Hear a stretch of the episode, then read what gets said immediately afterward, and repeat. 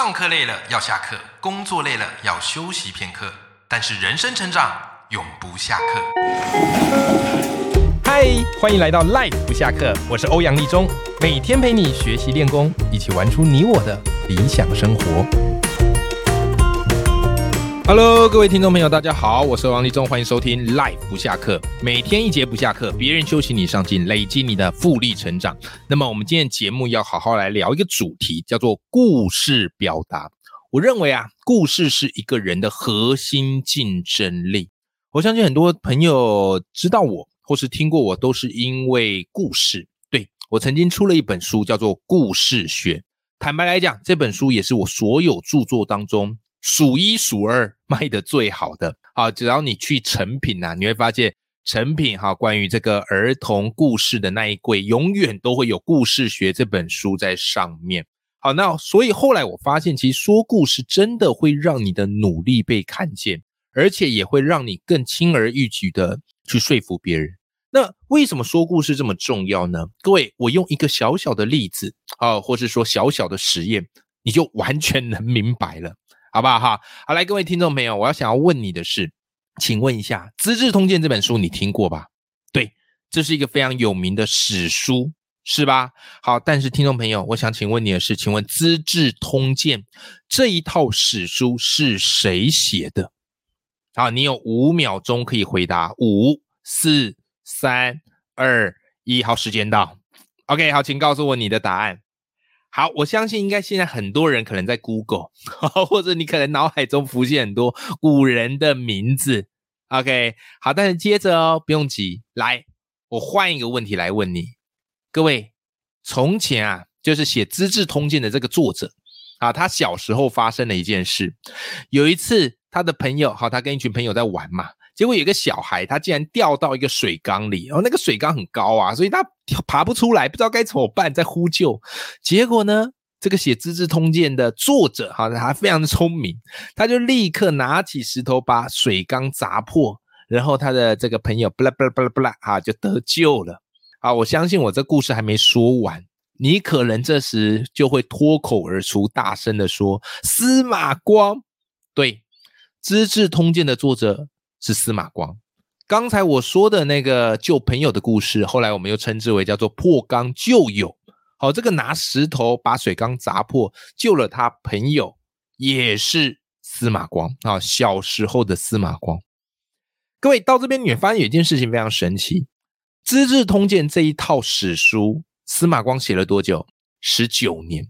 结果哇，换来我们很多人忘记、无言以对，或是记错。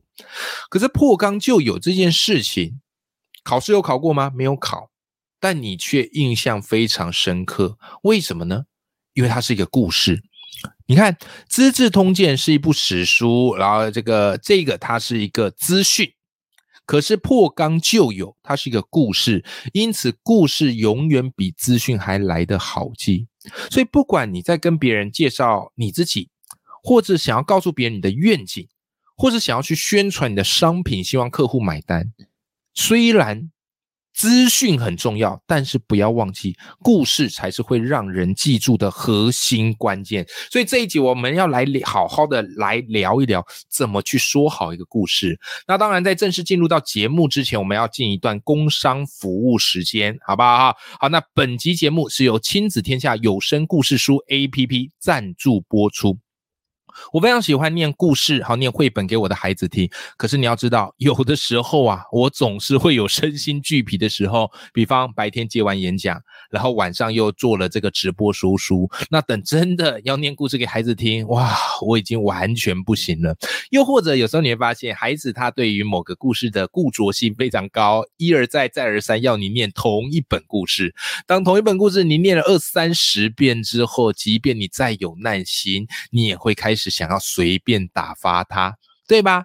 所以，与其如此，我们不如把说故事这个专业的技术交给亲子天下有声书故事的 APP，让他们用最亲切、最温暖也最动人的声音来念故事给孩子听。那我发现哈，这个亲子天下有声故事书 APP，它有三个很重要的特点。亮点。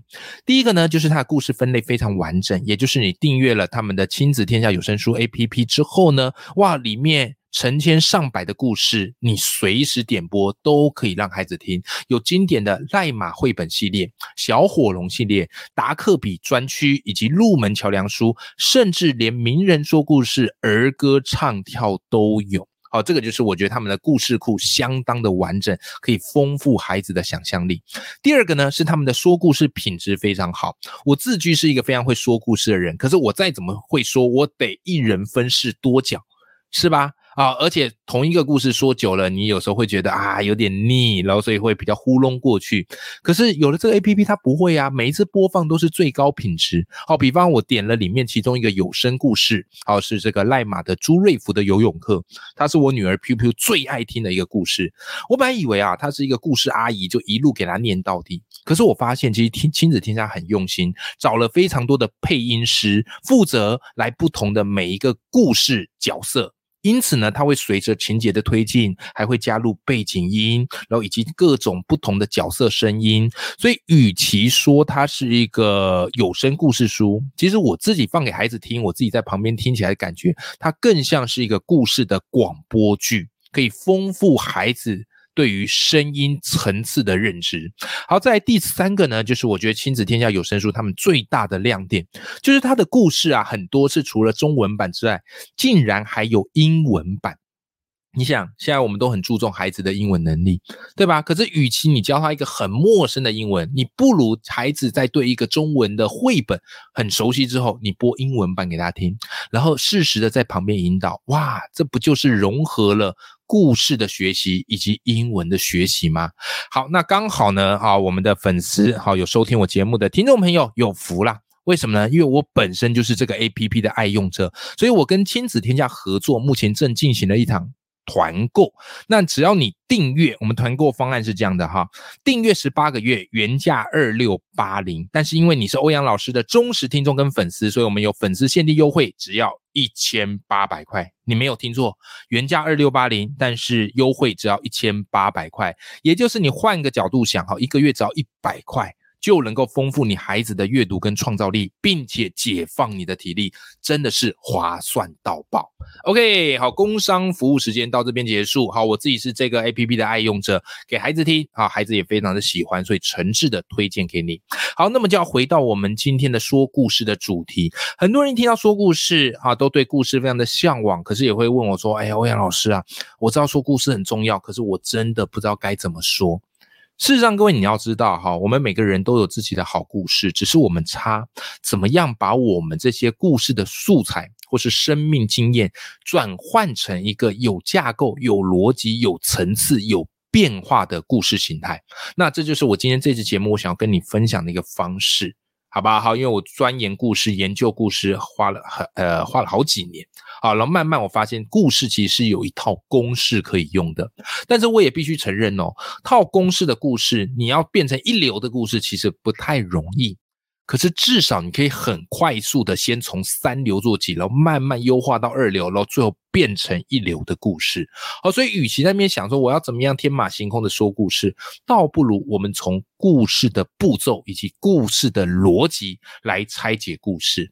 好，那么今天这期节目呢，要跟各位听众朋友分享的是一个我自己最爱用的故事公式，好，叫做。故事六步骤又称之为 W 型故事公式，没错，就是英文字母 W，好 W 型的故事公式。好，这个故事步骤公式是怎么样呢？它分成六个，第一个叫做目标，也就是所有的故事角色一开始我们都要帮他设定一个目标。好，就这个角色的目标是什么？他想要做到什么事情？好，有目标的角色他才会有前进的动能。好，所以第一个我们叫做目标。第二个呢？第二个我们称之为叫做阻碍，就是这个角色他要去完成目标、达到目标的时候，他一定会遇到一个阻碍在他面前。这个阻碍可能是来自于外在的啊，外力啊，或者是对手啊，或者是这个大魔王之类的，也有可能是来自于他内在的阻碍，害怕、恐惧、担心、胆怯，对不对？好，所以阻碍要出来。好，接下来第三个叫做突围。就是这个角色，他虽然面对阻碍，可是因为他对于目标的追求非常强大，所以他会试图用自己最大的努力去突围、突破重围的意思。这个是故事的第三个步骤。好，接下来第四个步骤，我们称之为叫做挫败。如果这个角色一突围就成功，那这个故事也太未免无趣了吧？对不对？哪有这么简单的事情？啊，完全没有高潮迭起，所以在角色突围的过程中，他一定会惨受，哎，这个遭到一个惨烈的失败。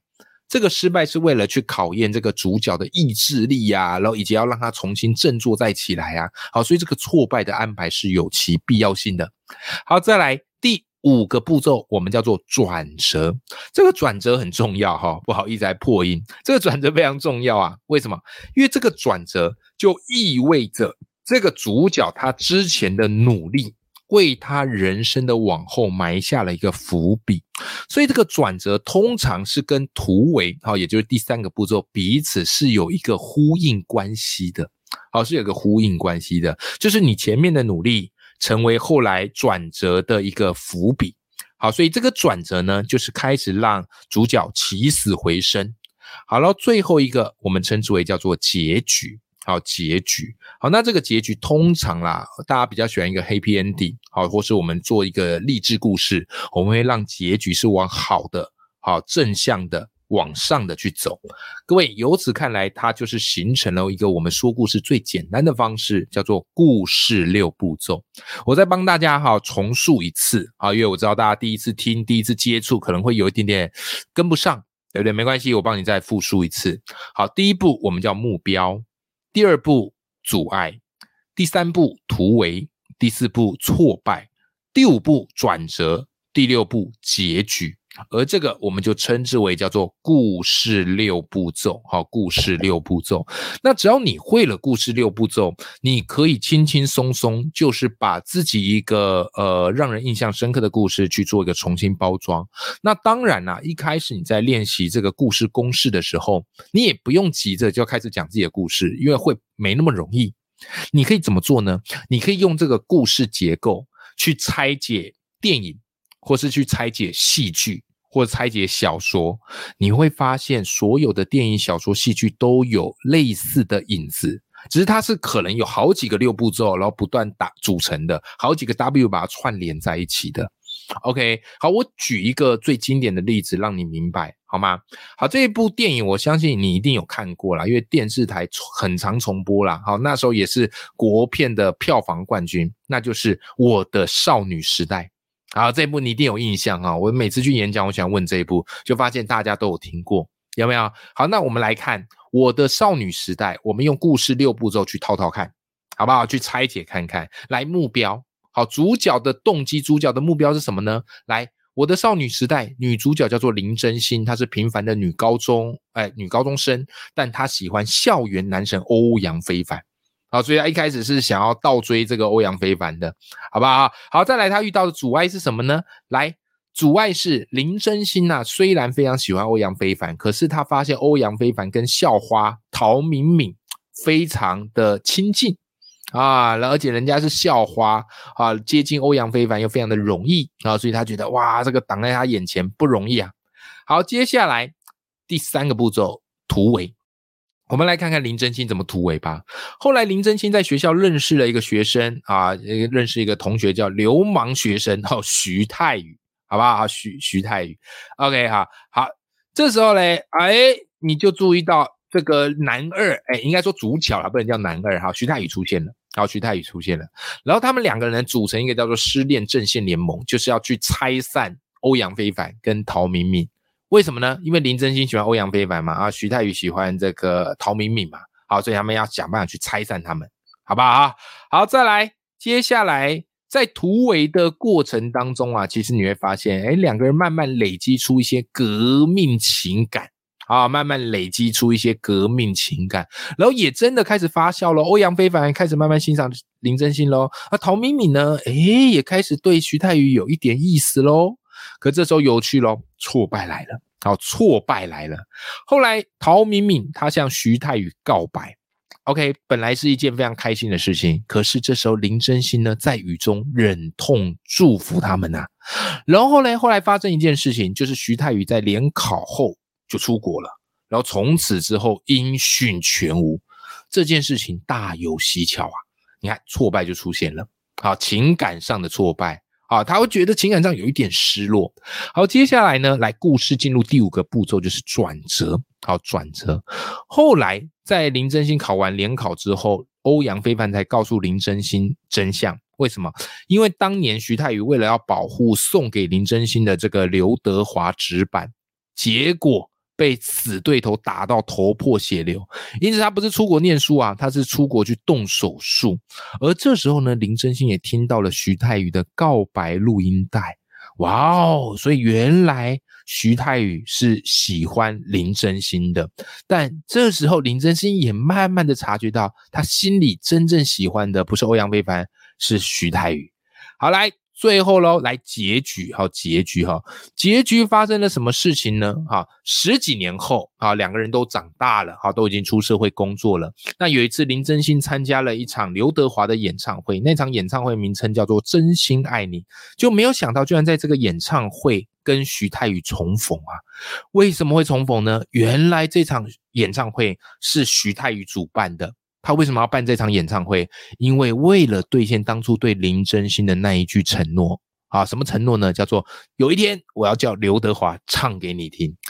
哇，你看这个当时啊，哈，国片这一部电影非常的热卖啊，然后它其实呢唤起很多人的回忆。但是我自己在看完之后，我发现就是这个电影呢，哈，它完美的遵循了。故事的六个步骤，好，所以故事的六个步骤是很多电影很常见的一个模式。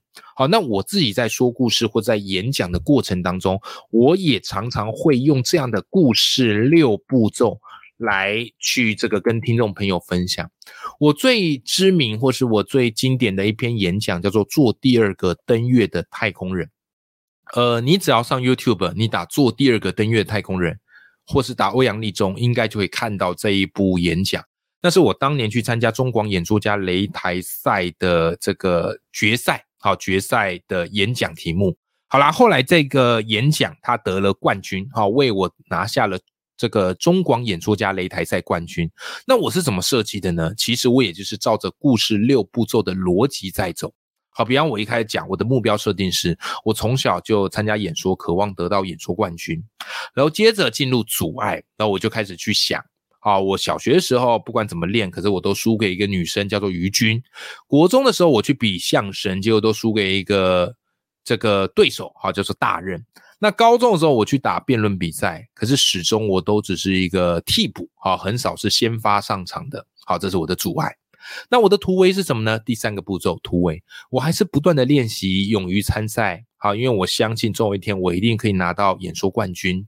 挫败。啊，第四步骤挫败，结果永远都还是挫败，永远都是拿第二名。可是接下来转折就有趣了。好，我的转折是这样的，就是后来我去考教师真试，那大家也都知道，其实教师真试现在并不是那么的好考，大概百分之一的录取率。可是我在第一年考的时候我就考上了，为什么？因为评审听我教学的方式，听我的表达方式，他们觉得非常的独特，因为我有演说的舞台架构，以及相声的说学逗唱，还有。辩论的逻辑思辨，好，这个让他们觉得我非常的独特，所以我后来很顺利的第一年就考上。因此结局我都常常告诉大家，就是也许第一个登月的是阿姆斯壮，他会被记住；我们也许只是第二个登月太空人，但是没有关系，只要我们持续努力，总有一天我们也会登上属于我们自己的月球。OK，哦，所以当年我就是主持了这一篇演说架构，所以我要跟大家分享的是，说故事它没有这么的难，只要我们会这个所谓的故事六步骤。哦，一个最简单的公式，你会发现哦，你就可以把你人生的点点滴滴慢慢串联起来。好的，希望今天的这集节目内容对大家是有一些帮助。那么我也很希望大家可以用我们的故事六步骤来试试看，也欢迎你可以留言跟我分享你自己用故事六步骤说出来的好故事。好，你可以在我们的 podcast 节目留言分享，或者呢，也可以寄信给我，或者也可以寄粉砖给我。那我自己呢，好会常常会看收大家的留言嘛，跟讯息。那如果我有觉得很棒的、值得跟大家分享的，未来在节目当中也有机会，好让你的故事被更多人看见哦。